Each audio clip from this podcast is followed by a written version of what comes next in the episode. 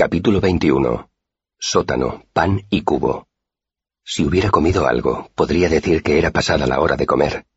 Estaba mendigando en la rambla del comercio.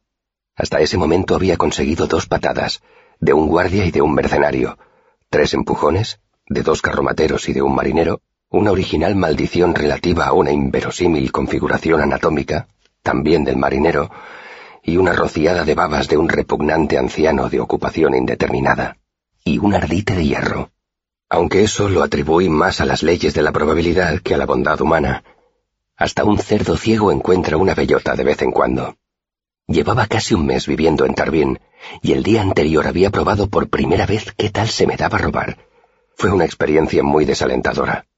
Me habían pillado con la mano en el bolsillo de un carnicero, y me había llevado un porrazo tan tremendo en la cabeza que todavía me mareaba cuando intentaba ponerme en pie o girar la cabeza demasiado deprisa. Desanimado por mi primera incursión en el robo, había decidido que ese día me dedicaría a pedir limosna. Y de momento, el día estaba resultando mediocre. El hambre me comprimía el estómago, y un solo ardite de pan rancio no iba a ayudarme mucho. Me estaba planteando trasladarme a otra calle cuando vi a un niño que corría hacia un mendigo más joven que yo. Le dijo algo al oído, con prisas, y ambos se marcharon pitando. Lo seguí, por supuesto. Todavía me quedaba algo de curiosidad. Además, cualquier cosa que los alejara de la esquina de una calle bulliciosa, en pleno día, merecía que le dedicase atención. Quizá los telinos estuvieran repartiendo pan otra vez. O quizá hubiera volcado un carro de fruta. O quizá los guardias estuvieran ahorcando a alguien. Cualquiera de esas cosas bien valía media hora de mi tiempo. Seguí a los niños por las sinuosas calles hasta que los vi doblar una esquina y bajar unos escalones que conducían al sótano de un edificio ruinoso. Me detuve.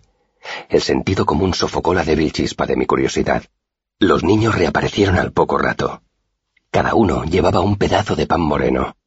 Los vi pasar, riendo y dándose empujones. El pequeño, que no debía de tener más de seis años, me vio mirarlo y me hizo señas con la mano. Todavía queda un poco, dijo con la boca llena. Pero será mejor que te des prisa. Mi sentido común hizo una rápida corrección y me dirigí con cautela hacia los escalones. Al final de los escalones había unas tablas podridas, lo único que quedaba de una puerta rota. Detrás de las tablas atisbé un corto pasillo que conducía a una habitación escasamente iluminada. Una joven de mirada pétrea me dio un empujón y pasó a mi lado sin mirarme. También llevaba un trozo de pan. Pasé por encima de los trozos de puerta rota y entré en la húmeda y fría habitación. Di unos pasos y entonces oí un débil gemido que me hizo parar en seco. Era un sonido casi animal, pero mi oído me decía que provenía de una garganta humana. No sé qué esperaba encontrar, pero desde luego nada parecido a lo que encontré. Había dos lámparas viejas alimentadas con aceite de pescado que arrojaban débiles sombras contra las paredes de piedra oscura. Había seis catres en la habitación, todos ocupados. Dos niños que eran poco más que bebés compartían una manta en el suelo de piedra, y otro estaba acurrucado en un montón de harapos. Un chico de mi edad estaba sentado en un oscuro rincón, con la cabeza apoyada en la pared. Uno de los niños se movió un poco en su catre, como si se agitara en sueños, pero había algo en su forma de moverse que resultaba extraño. Era un movimiento forzado, demasiado tenso, me acerqué y vi que el crío estaba atado al catre. Todos lo estaban. El niño tiró de las cuerdas e hizo ese ruido que yo había oído desde el pasillo. Entonces sonó mucho más claro un largo y lastimoso grito. ¡Aba! Al principio, pensé en todas las historias que había oído sobre el duque de Gibea. El duque y sus secuaces secuestraron y torturaron a gente durante veinte años, hasta que la iglesia intervino y puso fin a sus atrocidades. ¿Qué, qué? dijo una voz desde la otra habitación. Era una voz con una inflexión extraña, como si en realidad no estuviera formulando una pregunta. El niño del catre tiró de las cuerdas. ¡Ave!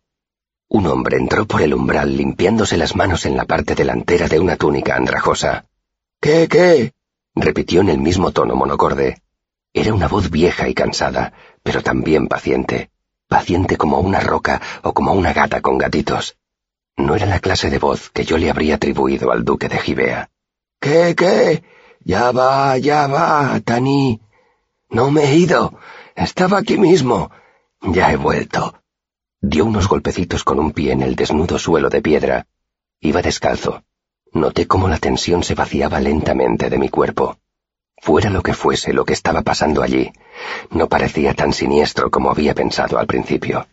Al ver aparecer a aquel hombre, el niño dejó de tirar de las cuerdas. ¡Eh!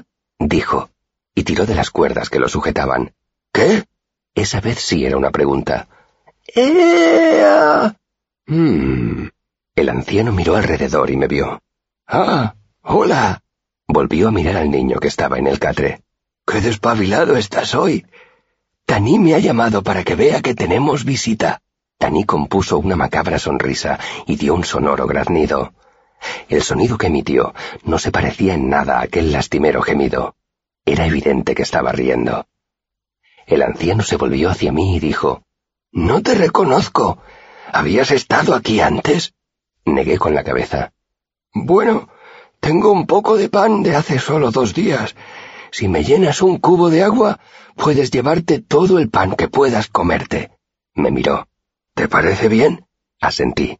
Aparte de los catres, los únicos muebles que había en la habitación eran una silla, una mesa y un barril abierto junto a una de las puertas. Encima de la mesa había amontonadas cuatro grandes hogazas de pan. El anciano asintió también, y luego empezó a avanzar con cuidado hacia la silla. Andaba con cautela, como si le dolieran los pies al pisar. Llegó a la silla, se sentó y señaló el barril que estaba junto a la puerta. Detrás de la puerta hay una bomba y un cubo. No hace falta que corra, no es ninguna carrera. Mientras hablaba, cruzó distraídamente las piernas y empezó a frotarse un pie. Mala circulación, pensó una parte de mi mente que llevaba tiempo sin utilizar. Riesgo de infección y molestias considerables. Debería tener los pies y las piernas en alto, darse masajes y bañarlos en una infusión caliente de corteza de sauce, alcanfor y arrurruz. No llenes demasiado el cubo. No quiero que te lastimes ni que te mojes. Aquí abajo ya hay bastante humedad. Puso el pie en el suelo y se agachó para coger en brazos a uno de los bebés, que empezaba a moverse inquieto en la manta. Mientras llenaba el barril, yo miraba de reojo al anciano. Tenía el pelo gris, pero a pesar de eso y de sus andares lentos y comedidos, vi que no era muy viejo. Tendría unos cuarenta años, quizá menos. Llevaba una larga túnica, remendada hasta tal punto que no se distinguían la forma ni el color originales aunque iba casi tan harapiento como yo, iba más limpio, lo cual no quiere decir que fuera precisamente limpio, sino más limpio que yo. No era difícil. Se llamaba Trapis. La túnica remendada era la única prenda que tenía. Pasaba casi todas las horas del día en aquel húmedo sótano, cuidando a los desesperados que no le importaban a nadie más. La mayoría eran niños. Algunos, como Taní, tenían que estar atados para que no se lastimaran ni se cayeran de la cama. Otros, como Jaspin, que había enloquecido dos años atrás, tenían que estar atados para que no lastimaran a los demás. Paralíticos, tullidos, catatónicos, espásticos. Trapis los cuidaba a todos con la misma paciencia infinita. Jamás le oí quejarse de nada, ni siquiera de sus pies descalzos, que estaban siempre hinchados y que debían de producirle un dolor constante. Nos ofrecía a los niños toda la ayuda que podía, un poco de comida cuando la tenía, a cambio, nosotros le llevábamos agua, le fregábamos el suelo, le hacíamos encargos y cogíamos a los bebés en brazos para que no lloraran.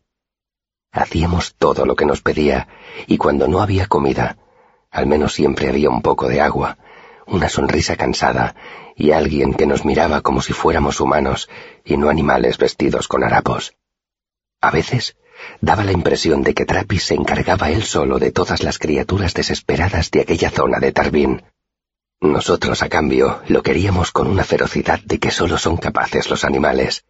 Si alguien le hubiera levantado una mano a Trapis, un centenar de niños enfurecidos lo habrían hecho trizas en medio de la calle. Esos primeros meses fui con frecuencia a su sótano, y luego cada vez menos. Trapis y Tani eran buenos compañeros. Ninguno de nosotros sentía la necesidad de hablar demasiado, y eso me gustaba pero los otros niños de la calle me ponían muy nervioso, así que solo iba por allí cuando estaba desesperado y necesitaba ayuda, o cuando tenía algo que compartir. Pese a que casi nunca estaba allí, era agradable saber que había un sitio en la ciudad donde no me darían patadas, no me perseguirían ni me escupirían. Saber que existían Trappis y su sótano me ayudaba cuando estaba solo en los tejados. Era casi como un hogar al que siempre podías regresar. Casi.